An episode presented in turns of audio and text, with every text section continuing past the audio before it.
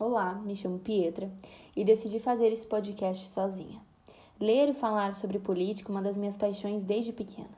Sempre gostei de assistir jornais, ver a política saindo do papel e chegando na casa das pessoas como meio de informação resumida é algo que eu não abro mão. Sinceramente, não vejo muitos adolescentes e jovens antenados nesse tipo de conteúdo cultural, o que me preocupa, afinal, nossa geração será responsável pela escolha dos próximos representantes do Brasil. Quando política tocado nos assuntos de almoço em família já se torna motivo de discussão. As pessoas estão mais interessadas em defender sua própria conduta do que se preocupar em pesquisar as ações, o histórico, as falas, jeito de pensar, cultura e educação dos seus políticos. Muitas das vezes nem é sobre o seu representante em si, e sim o egoísmo e ignorância de não saber ouvir a opinião do outro.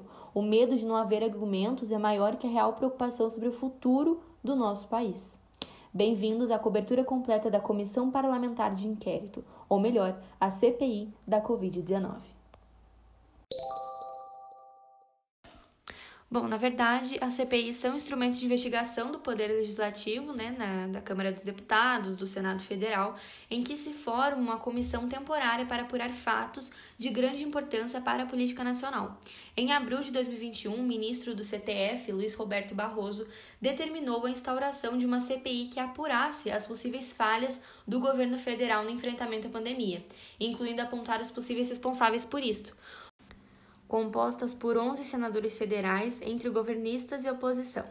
Com um total de 1.179 páginas, o primeiro relatório final da CPI do Covid foi apresentado em 20 de outubro de 2021 por Renan Calheiros, relator do caso. O documento, dividido em 16 capítulos, incluindo investigados e provas, pode ser acessado na íntegra do site do Estado Federal.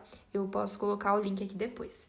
Inicialmente, 70 pessoas e duas empresas seriam indicadas pela CPI. No entanto, quatro pessoas foram removidas dessa versão do relatório final e apenas 66 continuaram apontadas com algum tipo de crime identificado por essa comissão. Ao todo, foram 15 macroassuntos principais investigados ao longo da CPI da Covid.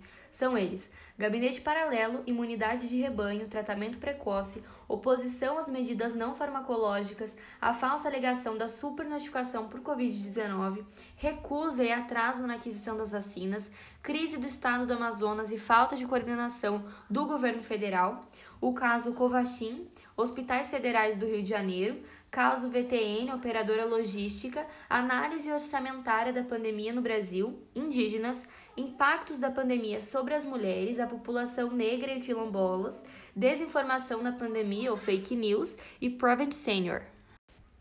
Só esclarecendo, Prevent Senior é uma empresa brasileira de assistência médica, foi fundada em 1997. Ela é focada no tratamento público da terceira idade, né? Então ela é feita pelo SUS, na verdade.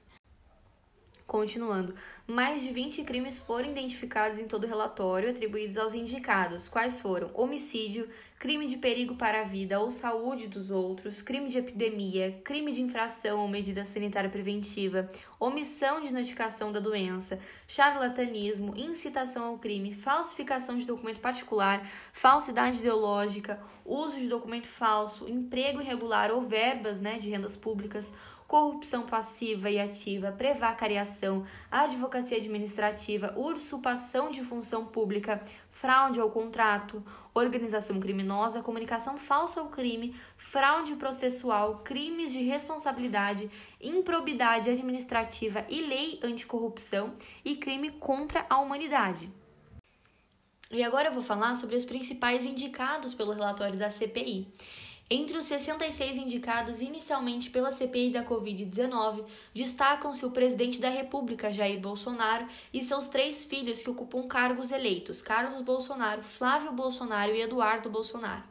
Entre ministros e ex-ministros são apontados nomes como Ernesto Araújo e Eduardo Pazuello, que já ocuparam as pastas de relações exteriores né, e de saúde, respectivamente os atuais Marcelo Queiroga, da Saúde, Onyx Lorenzoni, do Trabalho e Previdência, Wagner Rosário, da Controladoria Geral da União e Walter Braga Neto, da Defesa.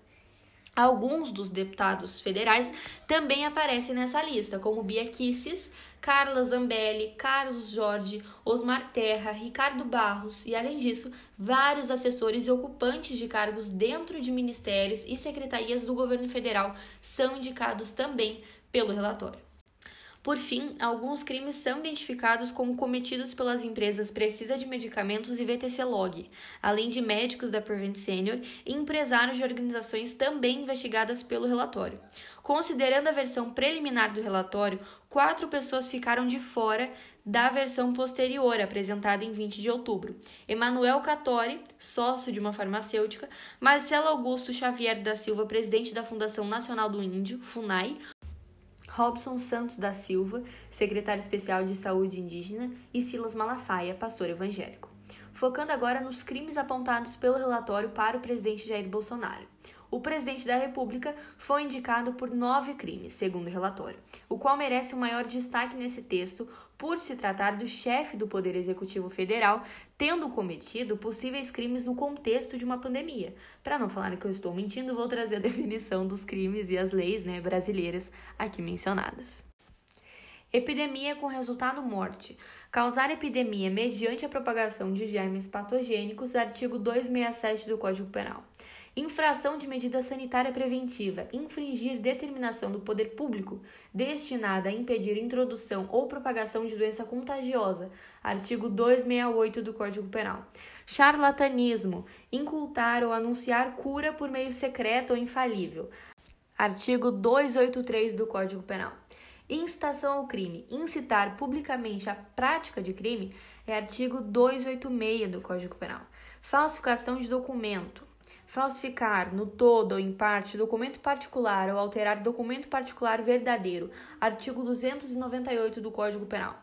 Emprego irregular de verbas públicas, né, dar as verbas ou rendas públicas, aplicação da diversa de estabelecida em lei, artigo 315 do Código Penal. Prevacariação, retardar ou deixar de praticar indevidamente ato de ofício ou praticá-lo contra disposição expressa de lei para satisfazer interesse ou sentimento pessoal, artigo 319 do Código Penal. Crimes contra a humanidade, extermínio, perseguição né, e outros atos meio desumanos. O sentimento de extermínio compreende a sujeição intencional a condições de vida, tais como a privação do acesso a alimentos ou medicamentos, com vista a causar uma destruição por parte da população Perseguição entende-se a privação uh, intencional e grave de direitos fundamentais e violação do direito internacional. Por motivos relacionados com a identidade do grupo ou da coletividade em causa, outros atos desumanos de caráter semelhante que causem intencionalmente grande sofrimento ou afetem gravemente a integridade física, saúde física e mental, artigo 319 do Tratado de Roma crimes de responsabilidade, violação de direito social, incompatibilidade com dignidade, honra e decoro de cargo. Violar patentemente qualquer tipo de garantia individual constante do artigo 141 e, bem assim, os direitos sociais assegurados no artigo 157 da Constituição, proceder de modo incompatível com a dignidade, a honra e o decoro de cargo. Lei número 1079 de 10 de abril de 1950. Vale ressaltar que dois dos crimes foram removidos da versão final do relatório, uso de homicídio qualificado e genocídio contra populações indígenas, por alguns parlamentares acreditarem não haver provas suficientes para sustentar a acusação desses crimes. E depois né, do relatório da CPI, o que, que acontece? Bom, o principal passo seguinte deste processo é a votação do relatório final, no qual o último documento da comissão sofre algumas alterações. Durante as primeiras horas de votações, em 26 de outubro, já se sabia que o número de indicados do relatório final subiu para 80 pessoas e o documento havia aumentado para 1.287 páginas. Outras alterações ainda podem acontecer. Entre os novos indicados já se encontraram membros do Ministro da Saúde envolvidos com o processo de compras de vacina pela Precisa Medicamentos e Covaxin. Outras pessoas apontadas como disseminadores de fake news no contexto da pandemia e membros de poder público do estado do Amazonas, como o governador Wilson Lima e o ex-secretário de Saúde amazonense Marcelo Campelo. Mediante a versão definitiva votada pelos senadores, o relatório final da CPI da Covid-19 será encaminhado aos órgãos competentes para a tramitação de possíveis punições aos indicados. Isso porque a comissão apenas investiga, mas não tem o poder de condenação e de denúncia. Propostas e mudanças legislativas, né? Então, qual a solução? O que podemos fazer? Enfim. Uma das principais propostas é de criar a chamada Frente Parlamentar Observatório da Pandemia, que seria um grupo permanente de fiscalização da gestão do combate à pandemia no Brasil e também serviria como uma forma de monitorar os resultados da Comissão Parlamentar de Inquérito da Pandemia.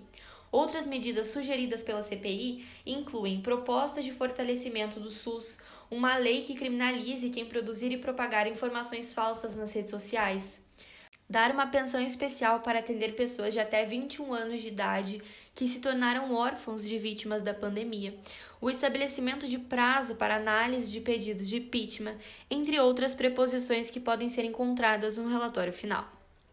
Minha opinião e esclarecimento né, é anti-bolsonarista e que cada um deve pagar pelo crime que cometeu. Até a próxima, obrigada.